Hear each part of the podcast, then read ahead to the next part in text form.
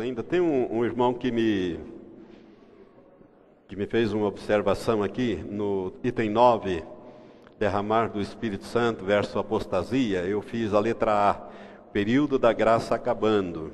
Junho 2008, 6 bilhões 666, 666, 666. Essa informação é uma informação que eu colhi da, da internet, da televisão, foi dada esses dias e foi colocada na internet. Agora, no mês de junho de 2008, a população da Terra vai atingir o, o número de 6 bilhões 666 mil. Né? Agora, se não me engano, era para o dia 8 de junho atingir essa cifra aí. Dia 8 de junho iria atingir essa, esse número, que é um número do homem. Não sei se os irmãos percebem, o 6 é o número do homem. Na numerologia bíblica, o homem foi criado no sexto dia, tem muito a ver com o homem. Tanto que o número do anticristo ou da besta é 666, né?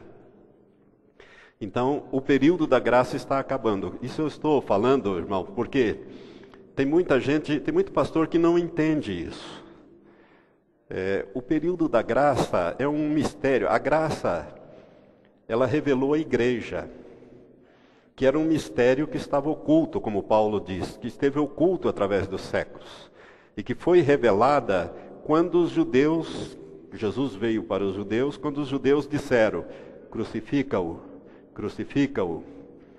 É por isso que quando Jesus veio de Betânia para o Monte das Oliveiras no dia 10 do mês de Nissan, que é o dia 10 da semana da Páscoa, era o dia 10 que o cordeiro pascal tinha que ser separado para ser é, sacrificado no dia 14 do mês de Nissan. Jesus, quando ele veio no alto do Monte das Oliveiras, ele olhou para Jerusalém e, e disse: Ah, se tu soubesses, ao menos nesse teu dia. Ele chorou sobre Jerusalém. O que te poderia trazer a paz, mas isso está encoberto aos teus olhos. Jesus estava se lembrando de Daniel 9, 27. Porque a história dos judeus e da humanidade poderia ser diferente se os judeus tivessem recebido Jesus de Nazaré como Messias. A coisa seria diferente. Mas não foi. E ele sabia disso. Por isso ele chorou sobre Jerusalém e falou estas palavras. Então, o período da graça é esse período de formação da igreja. Quando a igreja estiver pronta e preparada, Jesus virá buscar. Jesus irá buscar. Eu, para mim, o período da graça já está acabando. Pastor, e depois que, que a igreja for arrebatada, vai ter salvação? Um irmão ali me perguntou. Vai, que o Espírito Santo ele não será tirado da terra.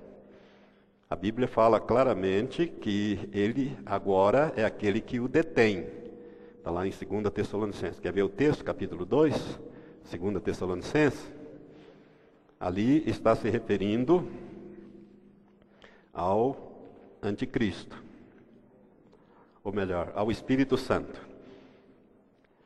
Capítulo 2, 2 Tessalonicenses diz assim: Ora, quanto à vinda de nosso Senhor Jesus Cristo e a nossa reunião com Ele, o que é a vinda de nosso Senhor Jesus Cristo e a nossa reunião com Ele?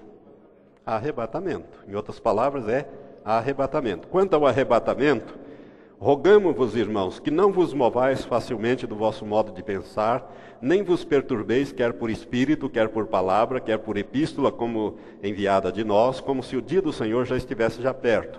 Ninguém de modo algum vos engane, porque isto, isto é, o arrebatamento, isto não sucederá sem que venha primeiro a apostasia.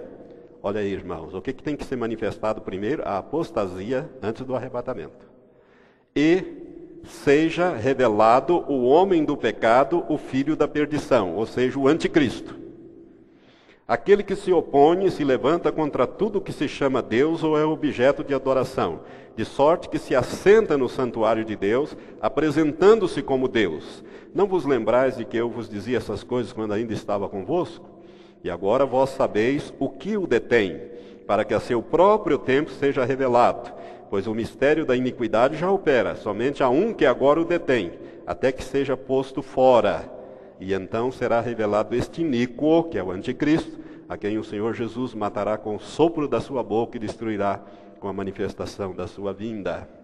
Este Nico, a este Nico, cuja vinda é segundo a eficácia de Satanás, com todo o poder e sinais e prodígios de mentira e com todo o engano da injustiça ao, para os que perecem, porque não receberam o amor da verdade para serem salvos. Por isso Deus lhes envia a operação do erro para que creiam na mentira para que sejam julgados todos os que não creram na verdade antes tiveram prazer na injustiça. Mas nós devemos sempre dar graças a Deus por vós, irmãos amados do Senhor.